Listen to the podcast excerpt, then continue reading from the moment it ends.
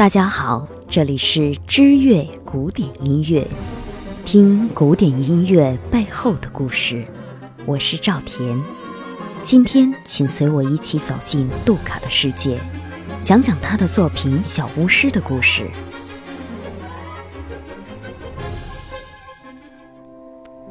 法国作家保罗·杜卡，一八六五年出生在巴黎。他最擅长的是用法国感性的内在表达，来平衡表面上盛行的德国浪漫派作风。一八九七年，杜卡创作了《小巫师》，又叫做《魔法师的学徒》。《小巫师》是一个流传了几个世纪的民间故事。老魔法师有一把神奇的扫把，只要念动咒语，他就会完成主人交给的所有任务。一天，老魔法师出门了，独自在家的小魔法师偷懒，不想挑水，于是学着师傅的样子念动咒语。果然，扫把按照自己的意愿去干活了。贪玩的小魔法师居然玩累了，睡着了。更糟糕的是，他居然忘记了念停下来的咒语。于是，扫把不停地在干活。很快，水缸溢了，整个屋子都泛滥了。梦中惊醒的小魔法师吓坏了，看到整个屋子已经变成了一个池塘，想赶紧让扫把停下来，可情急之下居然忘了咒语。实在没办法了，小魔法师拿起斧子劈开了扫把，这可闯了祸。劈断的扫把一下子变成了两个，每劈一次就会有更多的扫把跳出来，不停地继续挑水。小巫师傻眼了，只能呆呆地站在一边儿。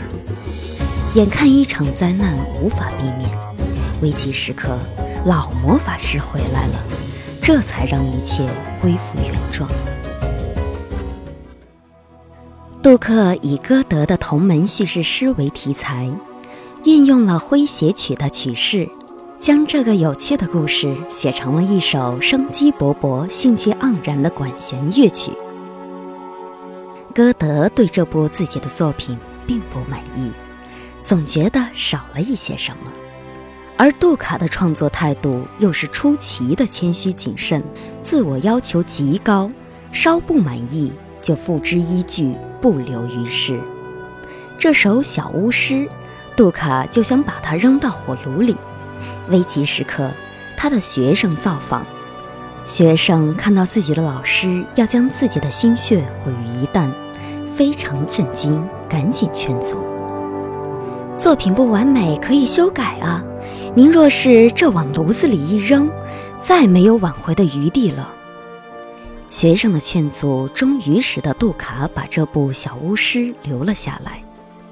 一八九七年，他决定将小巫师带到观众面前，在音乐厅进行首演。